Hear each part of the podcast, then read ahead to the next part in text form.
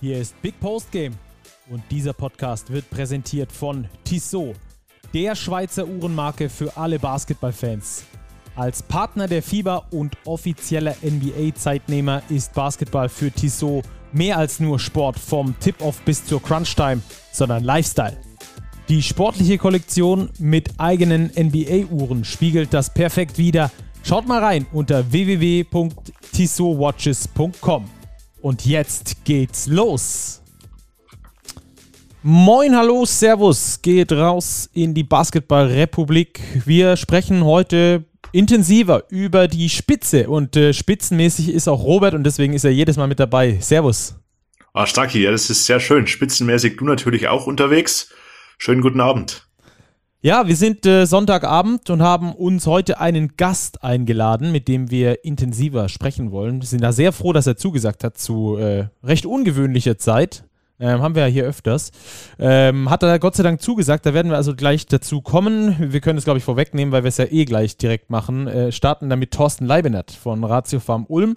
Das finde ich eine sehr coole Sache. Äh, und dann sprechen wir, wie ihr das kennt, über das Kurzzeit Live-Spiel, das dieses Mal Bayern gegen Bayreuth war. Da werden wir auf die Bayern etwas intensiver gucken, weil es da ja doch in den letzten Wochen ein bisschen besser lief woran das liegt und was das für, vor allem auch für eine Aussagekraft hat für den Rest der Saison. Wir handeln dabei dann auch nochmal die Partie in der Euroleague zwischen dem FC Bayern und Alba Berlin, das große, der große deutsche Knaller. Und äh, ja, später kommen wir dann über den Two-Minute-Drill zur Starting Five und zu unserer TISO Overtime, wo wir mal wieder eine Hörerfrage beantworten. Ist eine ganz coole Sache. Also das ist so mal der Plan. Das ist das Konzept für die nächste, ja, schauen wir mal. Dreiviertelstunde, Stunde, Stunde 15. Mal gucken, wo es hingeht. Äh, Robert, ich bin auf jeden Fall sehr gespannt, was uns gleich Thorsten Leibenetz sagt, weil bei den Ulmern läuft es ja gerade auch richtig gut. Ja, die Ulmer sind ohne Zweifel das heißeste Team der Liga. Unglaublich auswärtsstark. Jetzt auch das direkte Duell mit dem anderen deutschen Eurocup-Team, mit den Hamburg Towers, knapp gewonnen auswärts sehr, sehr stark, die Ulmer. Haben jetzt wirklich einen sehr, sehr guten Lauf und ich glaube, das ist auf jeden Fall wert, dass wir da mal die Lupe drauflegen und uns anhören oder analysieren, warum es da so gut läuft. Und warum Ulm auch so ein attraktiver Standort ist für viele Spieler und so weiter und so fort. Das wollen wir jetzt alles besprechen mit Thorsten Leibenert, den wir jetzt einfach mal anrufen, würde ich sagen.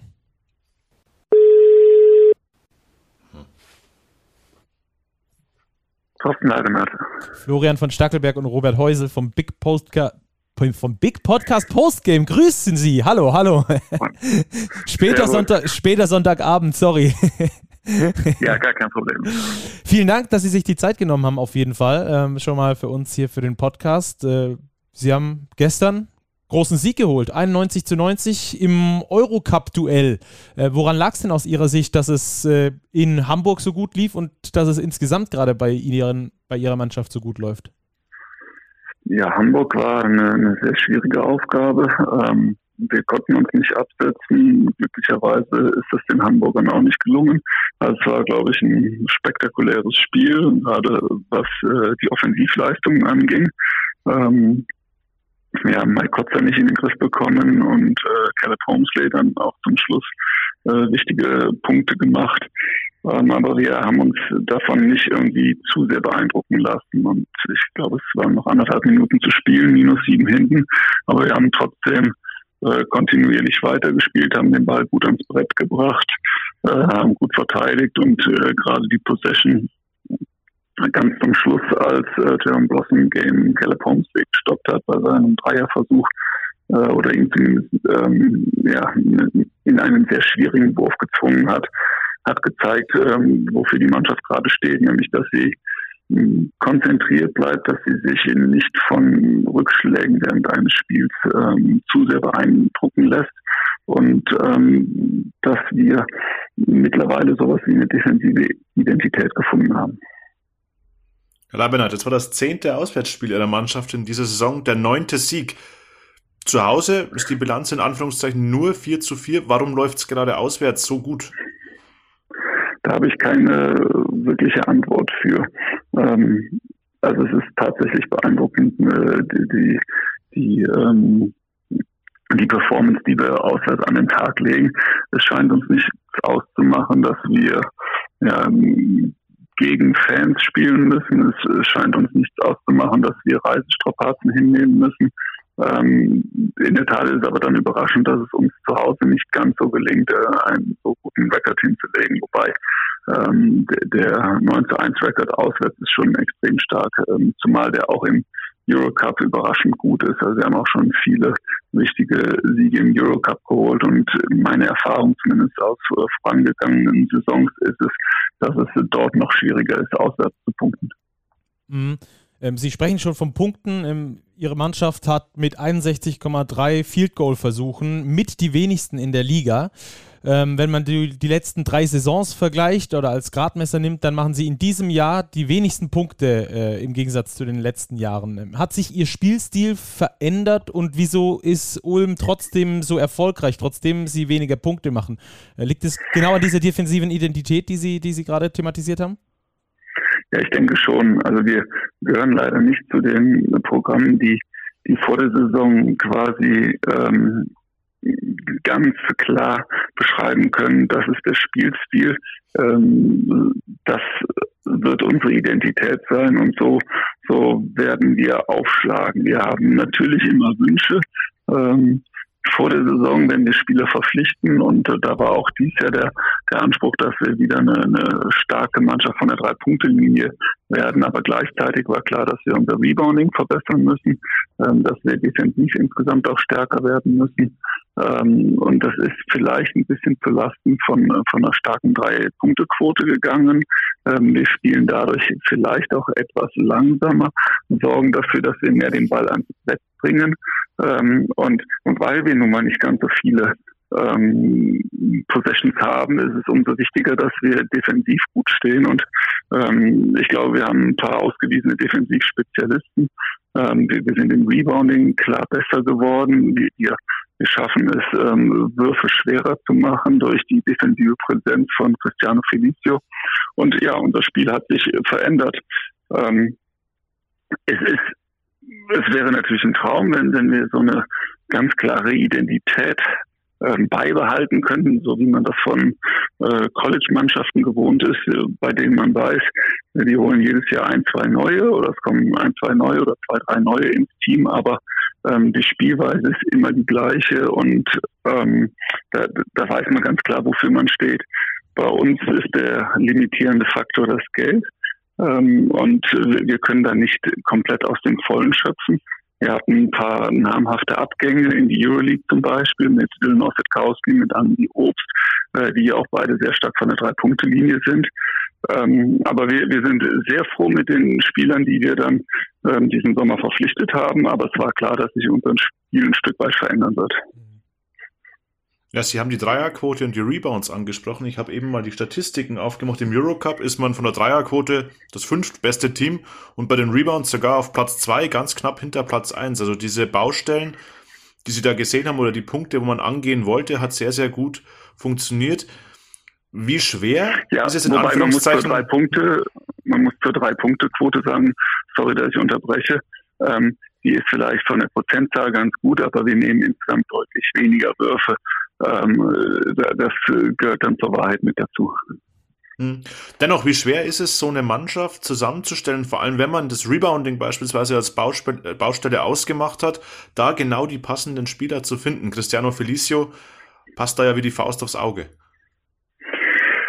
Ja, wir, wir haben lange gesucht und wir hatten viele interessante Kandidaten ähm, auf der Center-Position, aber bei keinem ähm, waren wir so richtig überzeugt. Und ähm, ja, wir suchen auch in der Regel gern schon die eierlegende Wollmilchsau. Und dann stellen wir fest, ja, aber die ist zwei, drei Jahre zu alt, passt auch wieder nicht in unser in unser Konzept rein, ähm, so dass wir uns da wirklich schwer getan haben und zu einem sehr späten Zeitpunkt kam dann Cristiano Felicio auf und äh, das war, muss man ganz ehrlich sagen, schon Glücksgriff. Unter normalen Umständen ähm, verpflichtet Ulm einen solchen Spieler nicht, aber bei ihm ging es äh, in der Tat nicht ums Geld, sondern darum, dass er wieder viel auf dem Spielfeld stehen will, sich für den europäischen Markt präsentieren will in einem guten professionellen Umfeld. Und, und ähm, da waren die Agenten von ihm überzeugt, dass wir genau das bieten können. Mhm. Ähm, Sie haben das schon äh, interessanterweise angesprochen, dass Sie mit Ratio Farm Ulm für einen bestimmten äh, Stil stehen, sage ich mal. Äh, Sie kaufen viele junge Spieler, wollen die entwickeln für den europäischen Markt, haben sich dafür jetzt auch ein grandioses Trainingszentrum äh, hingestellt. Aber ähm, jetzt gerade läuft es natürlich gut und dann klopft einem jeder auf die Schulter. Aber wie schwer ist es denn in Phasen, in denen es mal nicht so gut läuft, dann auch auf diese Identität sich weiterhin zu berufen und weiter daran zu glauben und auch die Leute davon zu überzeugen, doch, das ist der richtige Weg. Selbst wenn man jetzt bei einer Spieleverpflichtung, sage ich mal, einen hätte, der jetzt aber 32 ist, aber eigentlich gut ins Profil passen würde, aber eben deswegen nicht ins Profil passt, weil er 32 Jahre alt ist. Ja, also da, da überlegen wir dann wirklich auch dreimal. Ähm, Gerade in, in der ähm, Off-Season ist es oftmals so, dass wir dann äh, bei den Agenten sagen, ja, das ist wirklich ein guter Spieler, ähm, aber passt tatsächlich leider nicht. Das, das macht die Arbeit nicht leichter. Idealerweise bei den Importspielern äh, gehen wir irgendwo auf 25 bis 28, ähm, kann auch gerne mal 22 sein, jetzt bei Fedor Subic ähm, 18, ähm, aber definitiv nicht in einem Alter, wo man das Gefühl hat, naja, der, der spielt jetzt, um einfach nochmal am ähm, im Herbst seiner Karriere ein bisschen Geld zu verdienen. Weil wir glauben einfach, dass wir durchschnittlich für, für eine, eine gewisse Performance weniger bezahlen. Ähm, und ähm, deswegen, um dann doch die Qualität zu bekommen, die wir haben wollen, muss sich der Agent sagen, naja, das ist für, für meinen für meinen Klienten ein, ein wirklich ideales Sprungbrett zu, zu größeren Aufgaben, zu höheren Aufgaben und natürlich dann auch zu, zu größeren Geldtöpfen. Ähm, macht unsere Arbeit ein bisschen schwieriger, weil wir halt dann auf weniger Spieler zurückgreifen können. Viele fallen dann einfach durchs äh, Raster, aber gleichzeitig ist es uns halt wichtig, dass, dass wir als Ausbildungsstandort auch weiterhin wahrgenommen werden. War es dieser Ausbildungsstandard auch der Grund dafür, dass sie sich entschieden haben, nur fünf Importpositionen zunächst zu besetzen und vor allem auch den fünften Spot mit Fedor, Fedor Sugic an einen extrem jungen Spieler. Ich finde, das vergisst man oft, wenn man die Ulmer Spiele schaut, dass der Kerl wirklich erst 18 Jahre alt ist und damit eigentlich jünger als sämtliche anderen BBL-Spieler. Ist es quasi dieses Commitment, das man macht, ja, wir wollen das ausbilden oder auch ein gewisses Risiko, das man eingeht? Genau, also ähm, High Risk, High Reward. Äh, also wenn man keine Risiken eingeht, dann ist auch nur bedingt irgendwas rauszuholen. Also wir haben uns in Ulm immer leicht getan, ein größeres Risiko zu gehen als andere. Ähm, natürlich ist es auch ein Stück weit ein Risiko, mit ähm, weniger Importspielern ähm, in die Saison zu gehen, als einem zustehen. Aber gleichzeitig ähm, hat sich in besonderem Maße die Chance ergeben, junge deutsche Spieler auszubilden. Wir haben mit Karim Diallo, mit Philipp Herkenhoff ähm, zwei, zwei junge Spieler zu uns geholt. Wir haben mit äh, Chrissy Phillips, Nico Brezel, äh, Moritz Grimmer drei Eingewächse, die, die sehr jung sind. Und, und da war es für uns relativ klar. Wir, wir werden es erstmal versuchen, ähm, dass, dass wir denen die, die Spielzeit und die Entwicklungsmöglichkeiten hier bieten. Ähm, als sich dann äh, Chrissy Phillips leider verletzt hat, haben wir aber auch gesagt, ähm, das ist so ein wichtiger Spieler für uns. Jetzt, jetzt werden wir auf dem deutschen Markt mit Sicherheit nichts Adäquates mehr finden. Ähm, dann sind wir auf den internationalen Markt gegangen und haben mit Sindarius Poundwell, glaube ich, eine Top-Nachverpflichtung erzielen können. Mhm. Wofür würden Sie sich entscheiden, wenn Sie sich entscheiden müssten? Eher für den zukünftigen NBA-Star, der die Ulmer Vergangenheit äh, aufweisen kann, oder für den Titel mit Ratio Farm Ulm? Da wir den Ulmer NBA-Star schon bereits haben, würde ich jetzt dann erstmal den Titel nehmen, um dann aber auch ganz wieder, äh, ganz klar wieder in Richtung äh, Spielerentwicklung zu gehen und noch weitere NBA-Jungs rauszubringen.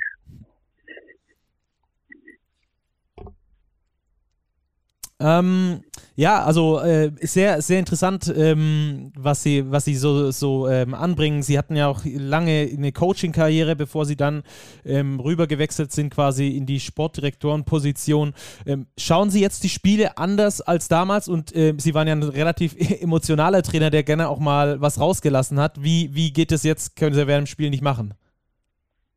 Also ich bin, glaube ich, ein Tick ruhiger geworden. Das liegt in der Tat halt auch daran, dass äh, es ähm, weniger bringt als Sportdirektor die ganze Zeit so, so emotional ähm, dabei zu sein, aber gleichzeitig nehme ich die Spiele nicht weniger mit. Also äh, ich fiebere genauso mit und, und ich bin auch vor, vor einer Partie ganz ähnlich aufgeregt. Also äh, dafür, dafür lebe ich viel zu sehr äh, das, das, das Spiel.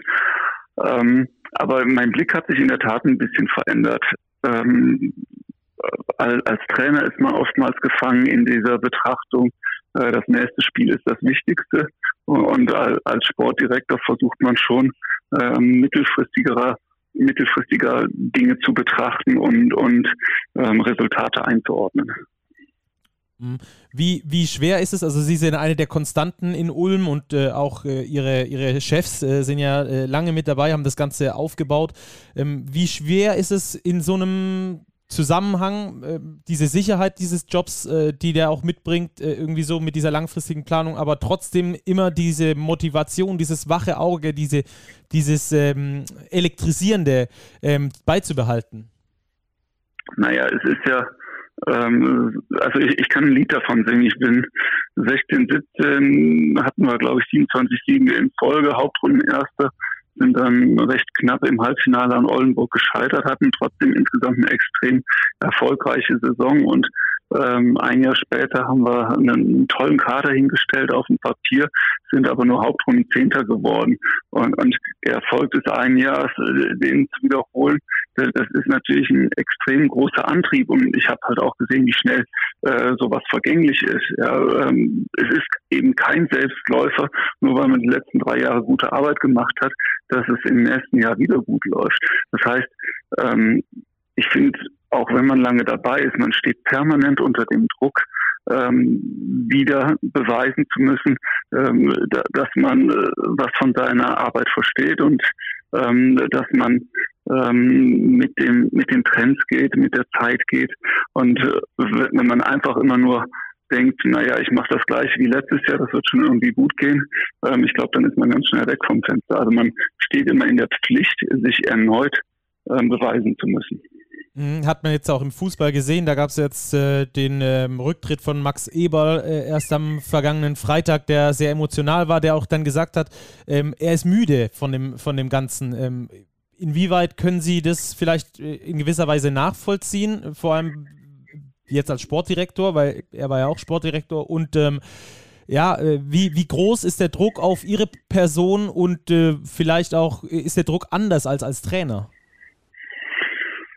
Nee, ich glaube, der Druck ist nicht anders. Ähm, oder sagen wir es mal so, ich, ich muss ganz ehrlich sagen, ähm, die Nächte nach Niederlagen ähm, waren für mich noch härter, als ich Trainer gewesen bin, ähm, weil, weil ich ja dann noch direkteren Einfluss auf, ein Spielgeschehen hatte. Das habe ich momentan deutlich weniger. Und durch diesen direkteren Einfluss ähm, bin ich in eine Situation gekommen, wo ich wirklich Nächte einfach nicht schlafen konnte, weil mich das so ähm, umgetrieben hat. Was hätte ich anders machen können? Was müssen, wo müssen wir jetzt ähm, ansetzen ähm, für die kommende Trainingswoche? Und, und wie muss ich meine Taktiken anpassen, damit das nächste Spiel wieder erfolgreich ist? Da muss ich tatsächlich sagen, ist ist äh, mein Schlafrhythmus etwas besser geworden und der Druck ein etwas anderer. Ähm, Nichtsdestotrotz kann ich sagen, in beiden Jobs ist der, der, der Druck extrem groß und ähm, die, der Druck, den man sich selbst macht, ist extrem groß. Also ich kann da durchaus mit Max Eberl mitfühlen, äh, der, der von sich gesagt hat, na, er ist Perfektionist und ähm, er hat seine Sachen 100 Prozent machen wollen und ähm, das hat natürlich äh, an ihm genagt dass er dann irgendwann müde dadurch geworden ist. Also das kann ich schon nachvollziehen muss ich das so ein bisschen vorstellen, als Trainer oder auch als Sportdirektor, da, da hat man keine Arbeitszeiten.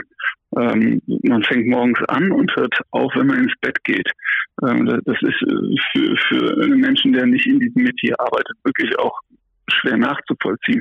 Aber ähm, man, man hat sowas wie einen freien Tag nicht. Als Sportdirektor hat man auch sowas wie die ähm, eine Off-Season nicht, weil in der Off-Season wird die Mannschaft zusammengestellt. Ähm, das heißt, wirklich Urlaub macht man nicht. Äh, klar, ich bin auch als Trainer, auch als Sportdirektor in Urlaub gefahren, aber da war klar, jeden Tag wird es irgendwie darum gehen, Spieler zu verpflichten. Ein Urlaub, wo ich mal zwei Wochen das Handy weggelegt habe oder mal zwei Tage das Handy weggelegt habe, ähm, hat bei mir in den letzten 15 Jahren nicht stattgefunden. Mhm. Hm, das ist extrem spannend. Das Thema war halt auch in München auf der Pressekonferenz eins, das angesprochen wurde, weil Andrea Trinchieri eben auch aus freien Stücken gesagt hat, er braucht einfach mal eine Pause in diesem ganz eng getakteten Spielplan. Bei Ihnen in Ulm war es jetzt so, Jakalakovic hatte auch eine Pause, die war zwar eher Corona-bedingt, aber wie wichtig ist es dann, dass man da wirklich Leute hat, die dahinter stehen? Ich glaube, Tyron McCoy hat in dieser Zeit jetzt, wo Jakalakovic pausiert hat, einen exzellenten Job gemacht. Wir, wir haben meiner Meinung nach eine, eine herausragende ähm, Basis an, an Trainern in, in Ulm geschaffen. Ja, wenn man sich überlegt, dass da Jako Lakovic, äh, Euroleague-Legende, äh, der Head Coach ist, ähm, Assistant Coach ist Tyron McCoy, ähm, Pro B Trainer ist Anton Gavel, NBBL Trainer ist Chris Ensminger und das, das Ding kann ich beliebig äh, äh, fortführen. Das heißt, wir haben so viel Expertise im Verein mittlerweile, dass es in der Tat dann auch möglich ist, ähm, einen Ausfall zu kompensieren. Ja, und äh, wäre wär es hart auf hart gekommen, dann hätte halt Anton Gavel die, die, die im Eurocup gecoacht oder Chris Ensminger und dann glaube ich trotzdem wär, wären die, die Spiele auch noch ähm, gut angeleitet worden. Ja, und das ist natürlich ein Luxus, den wir, wir uns in Ulm leisten, dass wir wirklich ähm, extrem hohe Qualität im, im Coaching-Staff haben. Ja, und auf dem Feld auch. wie, wie geht's denn weiter? Äh, was sind denn noch Ihre Saisonziele? Wo sagen Sie, ich bin zufrieden mit der Saison? Was muss da passieren? Also ich würde gerne in die Playoffs kommen und ähm, jetzt haben wir es ähm, nach einem etwas holprigen Start in der BWL geschafft, dass wir momentan auf einem Platz sind, der uns das Heimrecht in einem Viertelfinale geben würde. Jetzt äh, denke ich, ja, es wäre schon cool, wenn uns das dann auch gelingen sollte. Ja, gleichzeitig ist das aber jetzt nicht ganz so maßgeblich, was ich mir wünsche. Wenn wir ähm, als Sechstplatzierter, äh, so wie letztes Jahr ins Halbfinale kommen, habe ich da auch nichts gegen. Ähm, aber ich, ich muss ganz ehrlich sagen, ich freue mich sehr darüber, wie wir zuletzt aufgetreten sind. Die Mannschaft entwickelt sich. Das ist wahrscheinlich wichtiger als der reine Blick auf die Tabelle. Ähm, die Mannschaft entwickelt sich und dann sind gute Resultate die logische Konsequenz.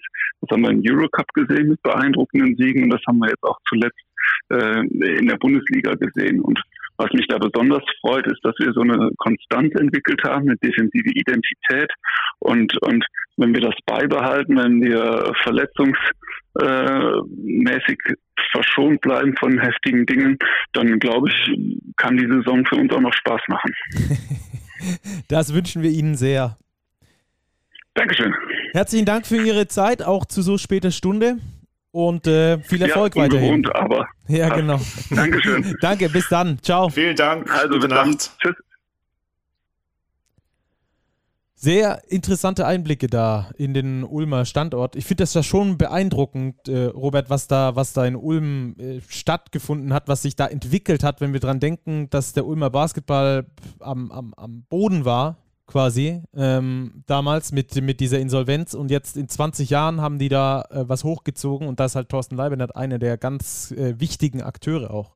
Ist schon beeindruckend. Ja, absolut beeindruckend und man sieht mal wieder, was es ausmacht, wenn eine Organisation wirklich einen klaren Plan hat und diesen Plan konsequent verfolgt. Das haben wir bei anderen Teams in der Liga schon oft gesagt, dass dieser Plan vielleicht nicht unbedingt immer da war. Ulm ist da ein ganz exzellentes Paradebeispiel dafür, dass man mit einem konkreten Plan sehr, sehr erfolgreich sein kann. Und ich finde den Kader extrem spannend. Ein Cristiano Felicio, den Fedor Sugic haben wir angesprochen. Der Junge ist wirklich erst 18 Jahre alt wir diskutieren dann oft bei unseren Awards über den besten deutschen U22-Spieler. da spielt der noch vier Jahre U22 auf diesem Level. Also das ist Wahnsinn. Der spielt da wirklich super mit, passt perfekt rein, bekommt das Vertrauen. Also da passt von der Coaching-Position über die Mannschaftszusammenstellung wirklich sehr, sehr gut von der sportlichen Führung.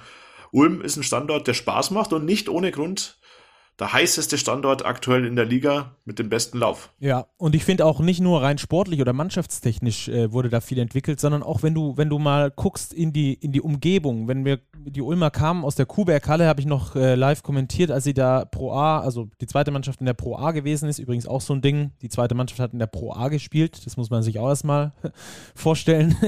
ähm, die Kuhberghalle ist quasi die alte Halle in Ulm und äh, da sind sie raus und haben sich, äh, haben diese Ratiofarm Arena äh, aufgebaut in, in Neu-Ulm. Wahnsinnsteil, immer ausverkauft, wenn Fans rein dürfen. 6000 Leute, da brutalste Stimmung und auch äh, den Orange Campus, den sie jetzt dahingestellt haben. Wenn irgend, wenn ihr Zuhörerinnen, liebe Zuhörer, äh, da mal in der Nähe seid, äh, in Ulm irgendwo, schaut euch den Orange Campus an. Es ist, es ist wirklich, es ist einmalig in Europa, glaube ich. Ich habe noch nie so ein Trainingszentrum gesehen wie dort. Es ist brutal. Ähm, und daran sieht man dann halt auch, dass dieser klare Plan da ganz strikt verfolgt wird. Und ähm, ja, es ist eine tolle Organisation, bei der es auch gerade sportlich 1A läuft. Ähm, und es ist natürlich da schön, auch die Einblicke zu bekommen. Ähm, und wenn wir schon dabei sind, bei äh, Organisationen, bei denen es gerade läuft, äh, lass uns doch rüber switchen und äh, jetzt das Kurzzeit-Live-Spiel äh, kurz besprechen und äh, ein bisschen intensiver auf die Bayern eingehen. Denn äh, die sind gerade in der Erfolgsspur zurück. Ja, absolut. Der sechste Sieg in Folge, wettbewerbsübergreifend. Und irgendwie scheint's bei diesem Spiel gegen die Telekom Baskets Bonn Klick gemacht zu haben bei den Bayern. Sie spielen deutlich flüssiger in der Offensive. Es geht ihnen irgendwie leichter von der Hand. Da waren jetzt auch wirklich beeindruckende Siege dabei in Baskonia, in Lyon bei Asvel in der Euroleague, also zwei Hallen, die wirklich schwer zu bespielen sind, auswärts gewonnen. Jetzt in der BBL Heidelberg ganz souverän geschlagen und heute eben auch gegen Medi Bayreuth im Kurzzeitspiel vollkommen ungefähr der 83 zu 60 ähm, die Tabellenführung wieder fix gemacht. Also bei den Bayern an der Tabellenspitze läuft es zurzeit sportlich wirklich richtig rund.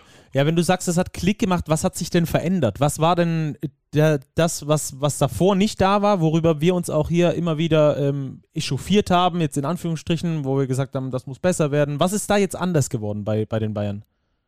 Ja, das habe ich Andrea Trinchieri auf der Pressekonferenz, zwar nicht zum heutigen Spiel, weil heute hat er ja passiert, aber beim letzten Spiel gefragt und er meinte, er hat einen Zaubertrank ins Getränk gemischt.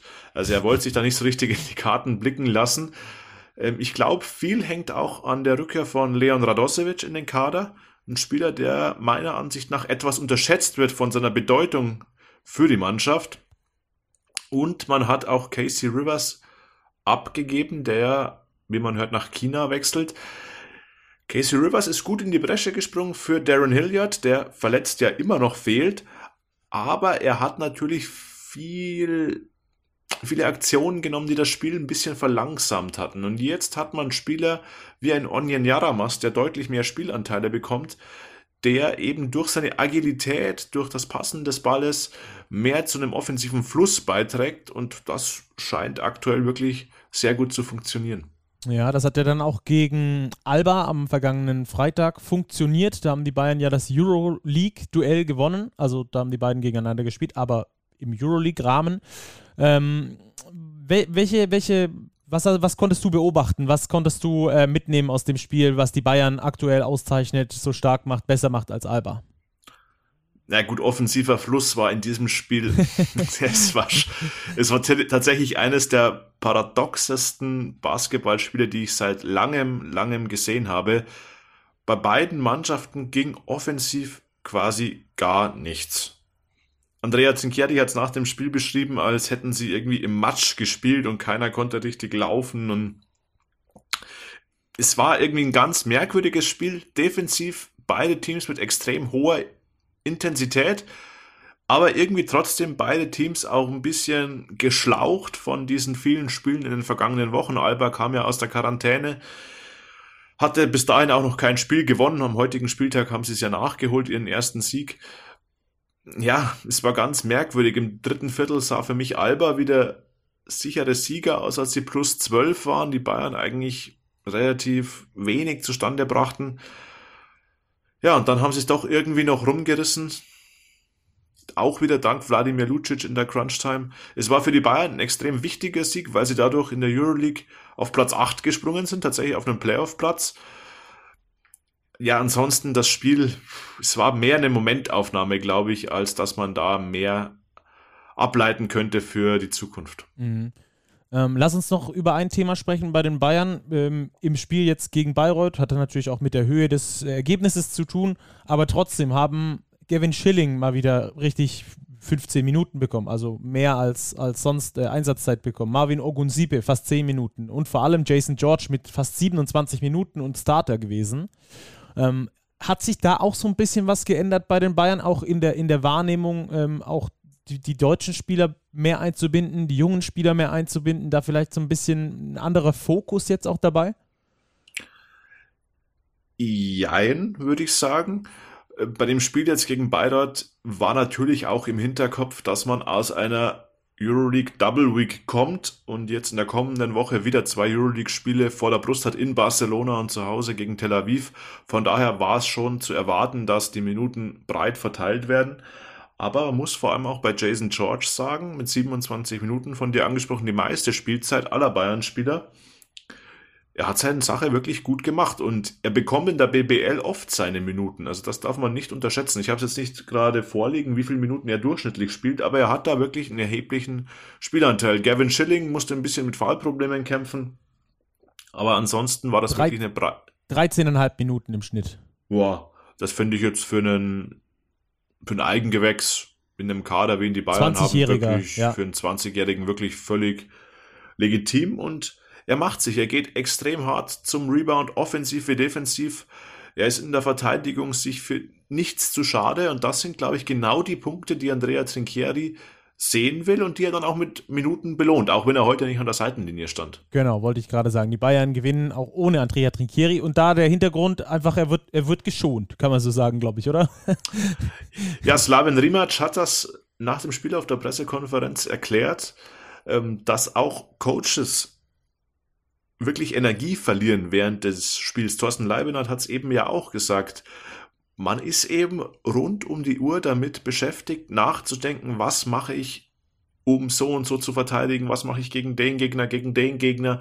Und wenn man sich den Spielplan aktuell der Bayern ansieht, äh, ist da eben alle zwei, drei Tage ein Spiel. Also wie gesagt, jetzt war sonntags das Spiel gegen Bayreuth, dann fliegt man am Montag bereits nach Barcelona, spielt dort am Dienstagabend, fliegt dann zurück, um am Donnerstagabend wieder gegen Tel Aviv zu spielen, am Wochenende das nächste BBL-Spiel.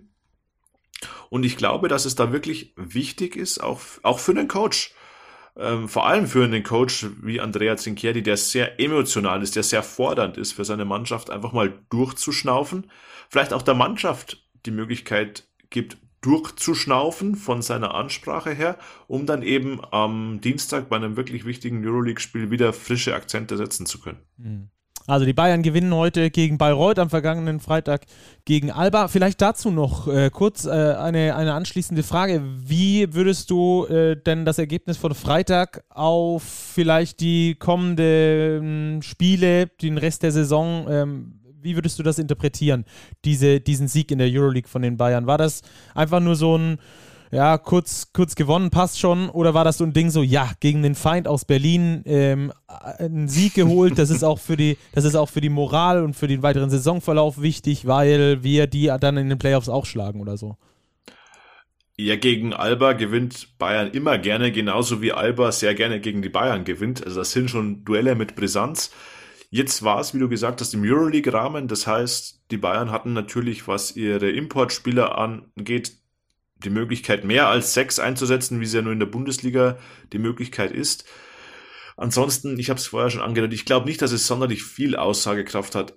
Erstens, Alba kam aus einer Quarantäne unglaublich viele Spiele. Zweitens, Markus Eriksson nicht dabei bei Alba Berlin, Darren Hilliard nicht dabei bei den Bayern. Das sind mit Abstand die besten Schützen beider Mannschaften, die das Spiel erheblich verändern. Daher ist es, glaube ich, ganz, ganz schwer, ähm, da jetzt irgendwas abzuleiten.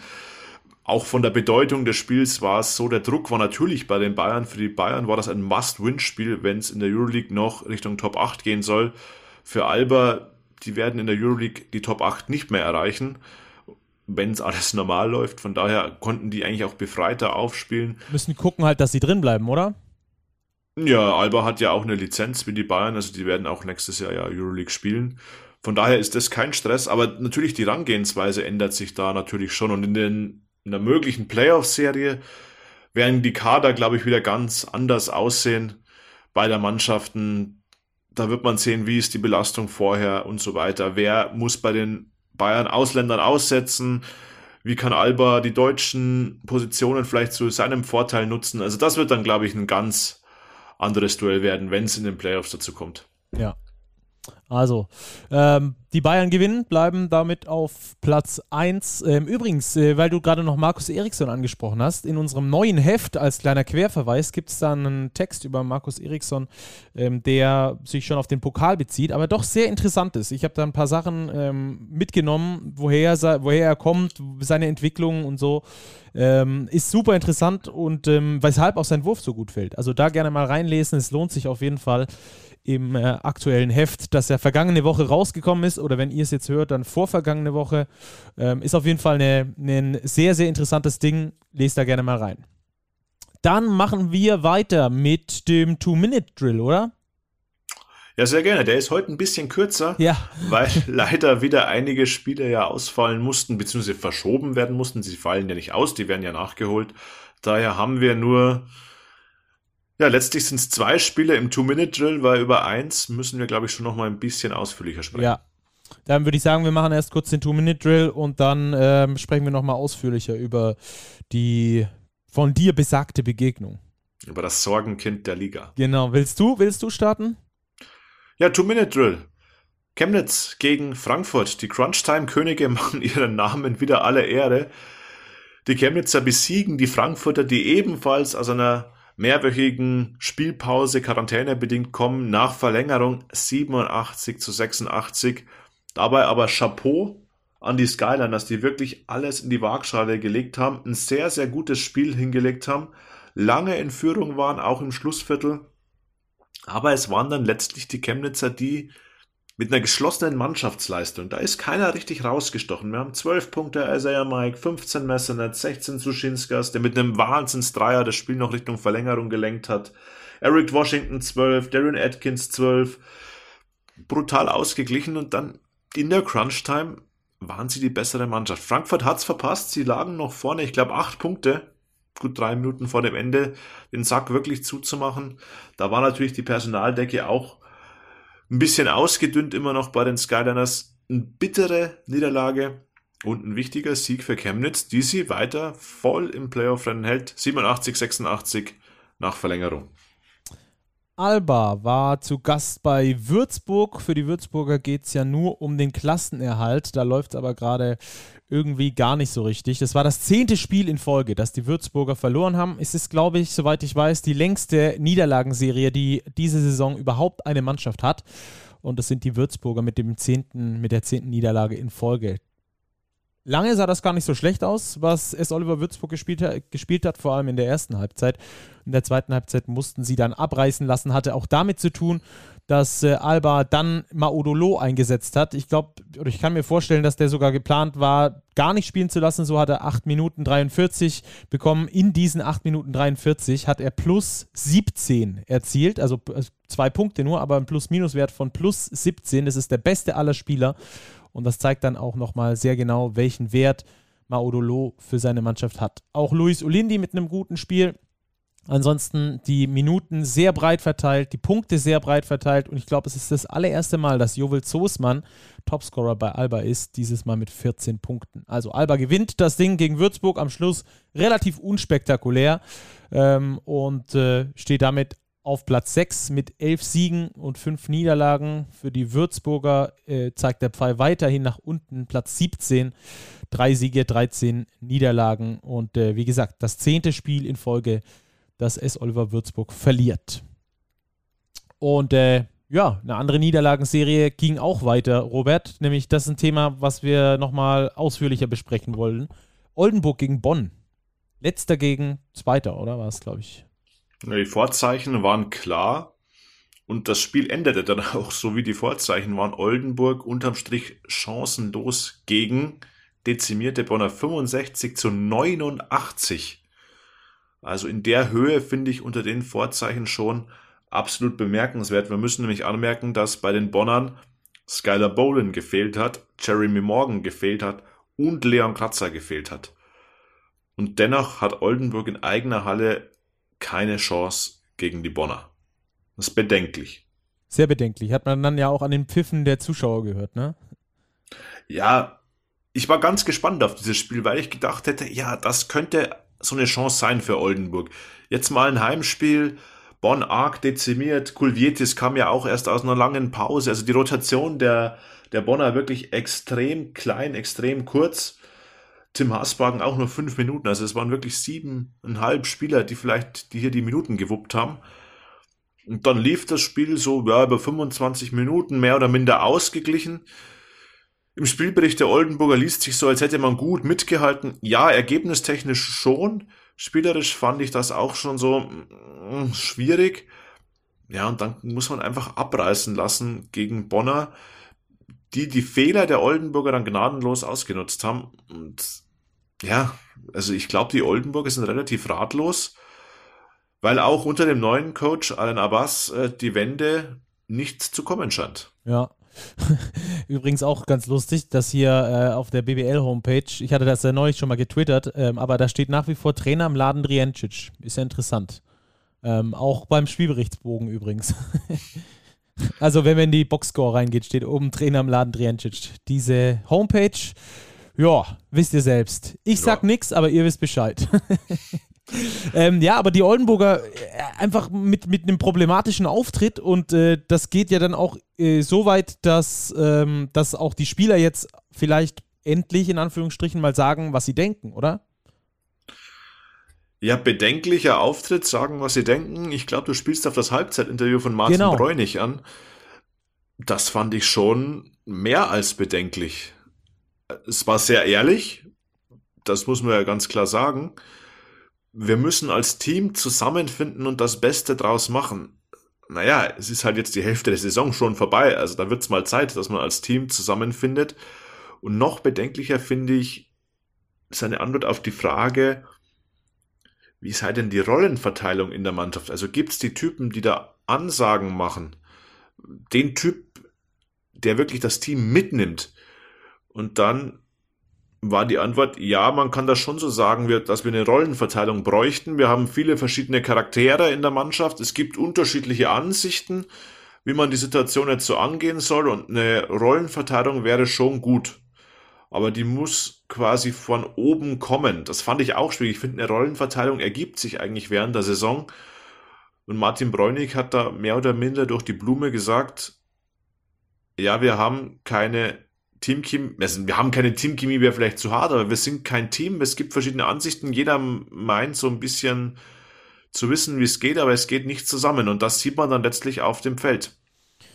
Ja, das ist ähm, tatsächlich so. Und äh, wir hatten ja äh, hier Hermann Schüller im, im Interview bei uns vor ein paar Wochen, vor Weihnachten noch. Äh, und der hat auch gesagt, ja, wir wollen nochmal einen Spieler holen, aber einen, Führungsspieler, der den anderen auch mal so in den Hintern tritt. Ja, das waren seine Worte sogar, ich glaube sogar noch ein bisschen, also in den Arsch treten hat er, glaube ich, verwendet. Ähm, und äh, es scheint so, als, hätte, als hätte Oldenburg diesen Spieler immer noch nicht. Also Ricky Pauling war noch nie dafür bekannt, dass er äh, irgendwie groß, äh, groß Sprüche klopft oder so. Das ist ja schon immer dieser eher introvertierte Führungsspieler. Ähm, aber, aber scheinbar fehlt ist daran in Oldenburg auch nach wie vor und sie haben es auch bisher nicht geschafft, diesen Spieler irgendwie äh, herauszubringen oder zu platzieren oder sonst irgendwas.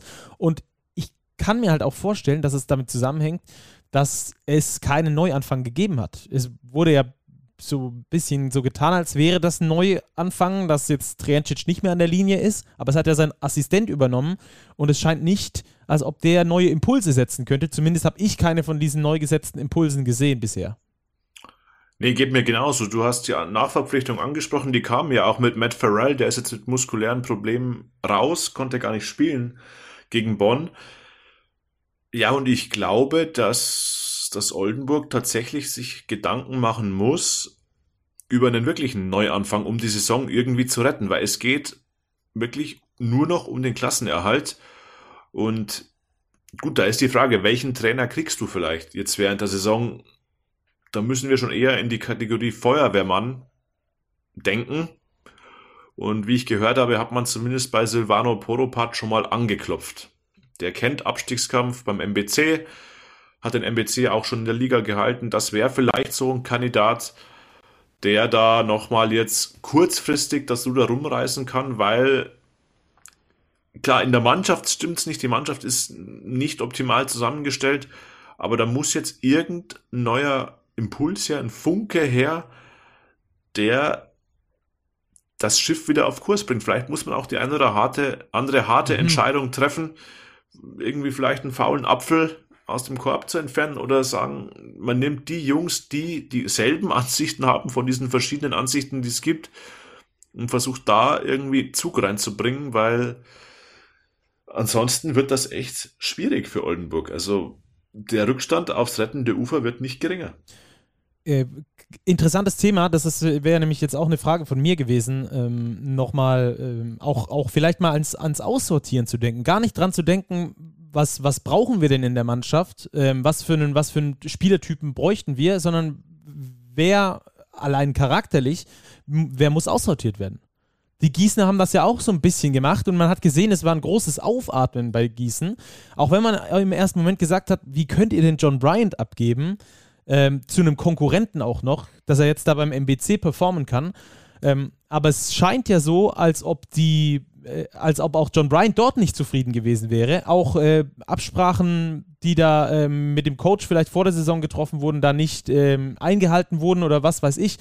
Auf jeden Fall, dass eine schlechte Stimmung da ist. Und wenn du dann aber schaffst, solche Leute dann zu gehen, also sie wegzuschicken, ähm, dass das dann auch äh, einen positiven Einfluss auf eine Mannschaft haben kann. Also du musst gar nicht von extern irgendwelche Spieler dir reinholen und, äh, und sagen, der hat die und die Fähigkeiten, die haben uns jetzt gefehlt, sondern es reicht vielleicht auch, ähm, die charakterlich Schwachen oder, oder, oder die, die halt die schlechte Stimmung machen, die, die diesen Zusammenhalt stören, ähm, die einfach mal auszusortieren. Und egal, wie die wo auf welcher Gehaltsliste stehen, ähm, musst du dann vielleicht in diesen sauren Apfel beißen und das dann machen. Einfach, einfach machen. Und ich kann mir nämlich nicht vorstellen, dass es da, mh, hm, also andersrum gesagt, ich glaube, dass, dass es da diese Personen durchaus gibt. Äh, sonst hätte nämlich Martin Bräunig nicht sowas gesagt wie in diesem Halbzeitinterview. Und äh, es muss ja irgendwo ran liegen, weil wir sind ja uns alle einig, dass diese Mannschaft vom Talent her unter den Top 3, Top 4 in der BBL spielen müsste alles Jungs, die haben schon richtig, richtig gut performt in der BBL. Mit Michael Michalak, der letztes Jahr Topscorer war, mit äh, Ricky Paulding sowieso, Tai Odiasse, der in Göttingen eine Wahnsinnssaison gespielt hat, äh, Clark in, in Ulm davor schon richtig gut gespielt hat. Die haben auch Europa-Erfahrung, die haben BBL-Erfahrung, die, die wissen, wie man Basketball spielt. Aber es scheint dann einfach charakterlich nicht zu passen oder, oder Teamchemie technisch nicht zu passen. Also finde find ich zumindest einen interessanten Ansatz, da mal zu sagen, der und der passt nicht, ciao. Wäre auf jeden Fall eine Möglichkeit. Vielleicht schafft man so eine gewisse Befreiung für den, im Kader. Weil wenn wir auf den Spielplan blicken, Stacki, da kommen jetzt entscheidende Wochen auf die Oldenburger. Also es geht bereits am Mittwoch weiter mit einem Heimspiel gegen Heidelberg. Ja, das sollten die eigentlich schon gewinnen, die Oldenburger, sonst ist Heidelberg nahezu schon außer Reichweite. Die sind dann fünf Siege weg von Oldenburg. Also die holst du nicht mehr so schnell. Danach geht's nach Ulm, ja, geht einfacher. Aber dann eben Frankfurt, MBC, Bayreuth. Das sind jetzt drei Teams, die dann danach kommen, allesamt noch jetzt bis Mitte Februar, die spielerisch jetzt vielleicht im Dunstkreis liegen oder liegen sollten der Oldenburger. Und vielleicht wäre jetzt der richtige Zeitpunkt, nochmal einen Impuls zu setzen. Ja, also wenn nicht jetzt, dann, dann nicht. Also wenn du, wenn du jetzt die nächsten Spiele genauso weiterspielst wie jetzt gegen Bonn, äh, dann wirst du dort nicht die großen Siege einfahren und vielleicht auch gar keinen Sieg einfahren. Und das ist dann gegen die direkte Konkurrenz extrem schwer. Extrem schwer. Also was da in Oldenburg los ist, äh, ja, müssen wir vielleicht mal in einer der kommenden Folgen nochmal mit jemandem thematisieren der vor Ort ist, Einblicke hat, äh, dass man dann da vielleicht nochmal ein bisschen tiefer in die Mannschaft reinblicken kann.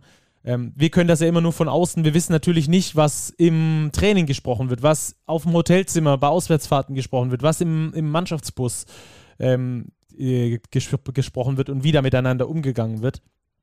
Aber es scheint, dass da das Problem liegt, weil Talent kann es nicht sein. Es fehlt, es fehlt den Oldenburger nicht an Talent. Und dass plötzlich Milan Driencic, als er noch Trainer war, äh, seine Fähigkeiten verloren hat, äh, Systeme, gute Systeme für seine Mannschaft anzupassen, äh, sehe ich auch nicht. Also der hat ja nicht plötzlich seine Fähigkeiten verloren. Dann muss es ja woanders, wo, an, an einer anderen Stellschraube das Problem liegen. Und da sehe ich eigentlich das Hauptding, gerade in dieser charakterlichen Geschichte. Das hört man immer wieder in Interviews, wenn man zwischen den Zeilen liest, äh, auch was Hermann Schüller uns gesagt hat, dass man da einen neuen Spieler holen muss, der mal den anderen in den Arsch tritt. Lese ich oder höre ich zumindest raus, dass äh, es scheinbar Motivationsprobleme gibt zwischen den Spielern, dass es da ähm, Probleme in der Mannschaftshierarchie gibt. Absolut, Stacki. Und das ist, glaube ich, das Problem, das die Oldenburger dringend lösen müssen. Unbedingt. So, Oldenburg-Bonn wäre damit auch besprochen. Die Oldenburger bleiben auf dem letzten Tabellenplatz. Dass ich das mal sage, hätte ich auch nicht gedacht. Letzte Saison, ich erinnere mich, haben wir fast nie über die Oldenburger gesprochen, weil wir immer gesagt haben, die spielen so spektakulär, unspektakulär. Ist gar nicht so wild. Da kann man gar nicht so viel drüber sprechen. Und jetzt diese Saison haben wir sie dauerhaft im Podcast, weil sie eben nach 16 Spielen erst zwei Siege haben. Das ist schon, das ist schon krass. Der acht, die achte Niederlage war das jetzt in Folge für die Oldenburger. Gut, dann machen, wir, dann machen wir den Spieltag insoweit zu, dass wir nicht mehr über die Ergebnisse und über die Spiele sprechen, sondern über deine Starting Five, Robert. Wen hast du mitgebracht? Ja, die Auswahl war an dem Spieltag ja gar nicht so groß, weil es gab ja nicht so viele Spiele. Aber dennoch haben sich schon einige Akteure wirklich positiv hervorgetan. Auf der Point Guard Position ein alter Bekannter, Parker Jackson Cartwright. Wieder 25 Punkte, 8 Assists aufgelegt beim dominanten Sieg in Oldenburg. Plus-Minus-Wert plus 28. Der Mann liefert einfach. Auf der Shooting Guard Position habe ich von den Bayern Onion Yaramas. Der hat zwar nur 13 Punkte gemacht, aber nur ein Fehlwurf sich erlaubt, sieben Rebounds geholt als Guard, ein sehr guter Wert. Effektivitätsranking 21, auch hier plus minus mit plus 27 extrem stark und eher einer der Schlüsselspieler, glaube ich, aus meiner Sicht, warum die Bayern Offensive flüssig deutlich flüssiger läuft als die letzten Wochen.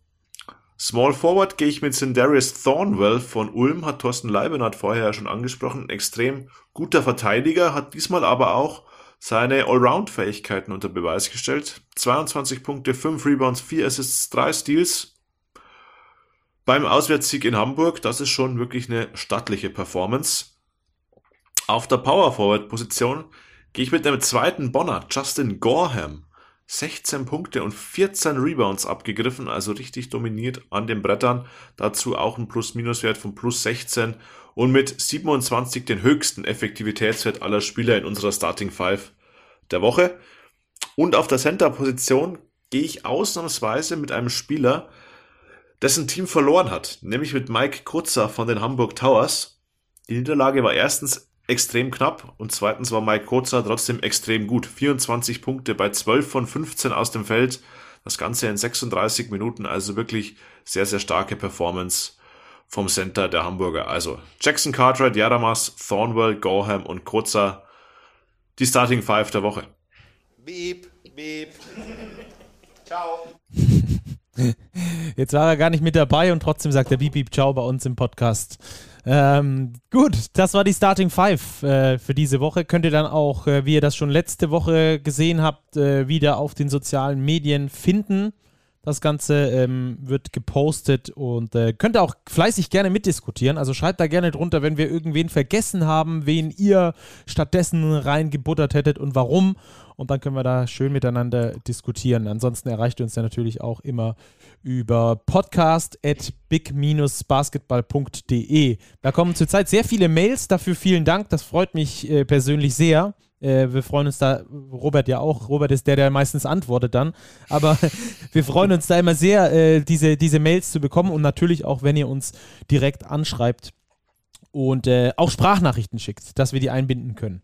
Ähm, wo wir beim Thema wären, mit der Tissot Overtime, in die wir jetzt reinstarten wollen. Und ich habe leider technische Probleme und kann deswegen eine Sprachnachricht nicht abspielen. Das gibt's doch nicht.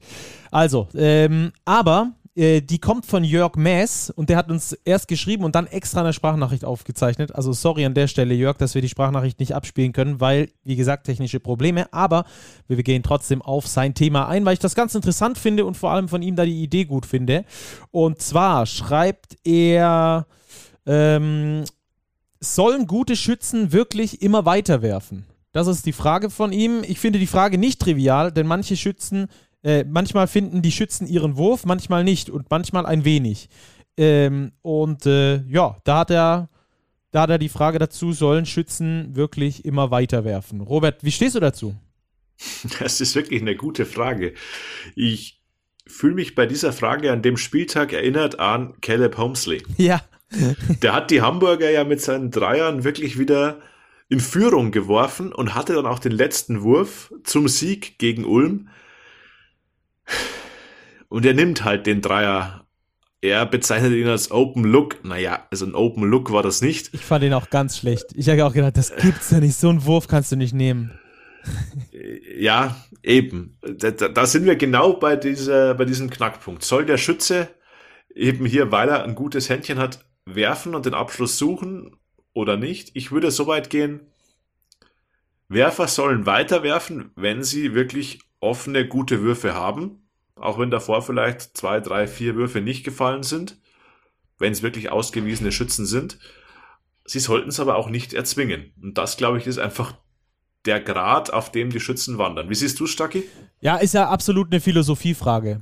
Ähm, ich glaube, diese, diese Ami-Philosophie ist, ähm, er ist unser Superstar, er wirft, egal ob er mal trifft oder mal nicht trifft, das ist ja so richtig NBA-Style auch, so Steph Curry, dann heißt wieder, boah krass, 54 Punkte gemacht, im nächsten Spiel macht er auch wieder 20, aber er braucht halt auch 30 Würfe dafür. Ähm, also ich, ich bin ich, ich finde, dass das die Trainer vor allem steuern sollten. Ja, du musst deinen Schützen immer noch Selbstvertrauen geben. Ähm, Im Basketball ist es ja auch so, dass die, dass die äh, Point Guards vor allem häufig, äh, die Ballhändler vielleicht äh, ein bisschen allgemeiner gefasst, ähm, die Schützen auch suchen, auch in bestimmten Spots suchen und auch ihre Schützen auch kennen. Also wenn die wissen, der Sweet Spot von ihm ist rechts in der Ecke, äh, auf, auf 0 Grad, dann äh, wird dann Play genau für diese Situation gespielt. Und wenn du da halt zwei, drei, vier Mal deinen Shooter auch auf diesen Positionen suchst und der Ball fällt einfach nicht, ähm, dann musst du, glaube ich, als Trainer da auch maßregelnd eingreifen. Also ich hätte, wäre zum Beispiel eher der Typ als äh, äh, Homesleader, was hat er neulich geworfen? Irgendwas, seine 20 Dreier alleine. wenn, du, wenn, du, wenn du so einen Spieler hast, dann musst du da, finde ich, ab und zu mal eher als Coach dann maßregelnd eingreifen und den halt mal runternehmen und sagen, gut, heute, heute halt nicht. Ähm, oder, oder ihn dosiert einsetzen, nochmal ausprobieren, ob er vielleicht später im Spiel funktioniert, aber wenn das nicht funktioniert, dann funktioniert es nicht. Ich glaube, dann kann man äh, da auch äh, mal den Leuten vertrauen, die sonst nicht so äh, die, die ausgewiesenen Shooter sind äh, in deiner Mannschaft. Aber zum Beispiel Markus Eriksson würde ich zum Beispiel immer sagen, wenn er auf dem Feld ist, schieß so viel du kannst, Junge. Du triffst das Ding wie kein anderer. Ähm, und dann aber, wie gesagt, als Coach dann vielleicht eher eingreifen äh, und dann sagen, heute trifft er nicht und ihn dann rausnehmen. Ich glaube, ja, es ist, ich ist glaube ich, auch schwierig, äh, um das zu beenden, also mein, mein äh, Monolog zu beenden, ist, glaube ich, auch schwierig, deinem äh, Schützen nicht das Selbstvertrauen zu nehmen und trotzdem aber es zu schaffen, das in ein gesundes Maß zu bekommen. Ja, das sehe ich ganz genauso. Und eine spannende Frage, die mir sich gerade stellt, ich finde, das sehen wir ganz oft am Ende von einem Spiel, dass der vermeintliche Go-To-Guy in Situationen, wie es jetzt im Spiel Hamburg gegen Ulm war, minus eins, noch zehn Sekunden, dann geht der Ball in die Hände eines Spielers und dort bleibt er und dieser Spieler wirft. Sieg oder Niederlage. Und da frage ich mich oft, wieso laufe ich in diesen 10 oder 15 Sekunden, die ich habe, also wenn ich wirklich noch einen kompletten Angriff habe, wieso laufe ich da kein Play? Ja. Es gibt viele Plays, die funktionieren sehr gut während des Spiels, und das wird ganz, ganz oft im letzten Angriff einfach ausgeschaltet. Das ist dann überhaupt keine Option. Der nimmt dann die Zeit runter, bis noch drei, vier Sekunden auf der Uhr sind und dann wird geworfen. Und dann sind es eben ganz oft schlechte Würfe. Klar hat man, wenn man ein bestimmtes Play läuft, auch nicht die Garantie, dass es klappt mit dem Scoring. Aber vielleicht ist die Chance höher. Und da finde ich, ähm, glaube ich, das ist eher eine Frage, die man, die man sich stellen muss. Warum muss es das Eins gegen Eins sein? Ja. Vor allem bei einem Distanzwurf. Wenn ich zum Korb ziehe, okay, es ist wieder was anderes, da habe ich immer die Chance, einen Foul zu ziehen, vielleicht an die Freiwurflinie zu gehen. Aber so ein Dreier am Mann als letzten Wurf finde ich immer schwierig. Ja, bin ich absolut bei dir. Und da bin ich auch eher der, der europäisch denkende äh, Basketballtyp. Dann einfach ein Play am Schluss spielen, äh, den Ball in Bewegung bekommen, damit den Gegner auch in Bewegung bekommen und damit dann auch dafür sorgen, dass äh, Lücken entstehen, ganz neue Lücken entstehen, äh, die dann ausgenutzt werden können und dass du nicht irgendwie aus acht Metern über, über zwei Big Men äh, den Ball irgendwie versuchst, im Rainbow noch äh, reinzuwerfen. Also, vielen Dank an Jörg Maes für, für dieses coole Thema, das, wie gesagt, überhaupt nicht trivial ist, sondern da kann man Basketballphilosophie, äh, glaube ich, daran studieren, an diesem Thema. Und entsprechend cool ist es, dass wir dann da diese, ähm, diesen Vorschlag für die TSO Overtime bekommen haben. Also, äh, schickt uns das auch gerne weiter. Wir versuchen gerne, da. Gerne, gerne per Mail, dann sind wir vielleicht genau. vor der technischen Problematik mit Instagram gefeit und können das noch easier hier einspielen. Genau. Und ich übe bis zum nächsten Mal dann auch beim Hallo sagen am Telefon, äh, mich nicht zu verhaspeln, sondern ich sag Postgame, der Podcast. Big und, Postgame. Genau, und mach mir keinen, mach mir keine, äh, keine, keinen Knoten in die Zunge. Naja. Sag jetzt, jetzt ist die Sendung rum und wir haben eigentlich noch gar nicht über Tennis gesprochen heute. Oh, hast, da bin ich froh. Da hast du froh. heute das Finale? Äh, teilweise. Aber ich bin auch äh, nicht unfroh, dass wir hier nur über Basketball sprechen. Ja, wir sind ja auch. hier der reine Basketball-Podcast. Tatsächlich. Robert. Du weißt ja. Bescheid. Ja, ich wollte Oldenburg-Bonn gucken. Und ich muss geschehen, ich habe später zugeschaltet, weil das Spiel, das um 9.45 Uhr begann, immer noch lief. Aber dann habe ich ganz brav Oldenburg gegen Bonn geguckt. Sehr gut. Und die Oldenburger spielen am Mittwoch. Einschalten. Gute Basketballwoche euch allen. Äh, Oldenburg gegen äh, Heidelberg. Das wird ein Kracher. Wir schauen am nächsten Wochenende drauf. Danke fürs Zuhören und äh, wir hören uns ganz bald. Schreibt uns. Bis dann. Peace out. Ciao, ciao.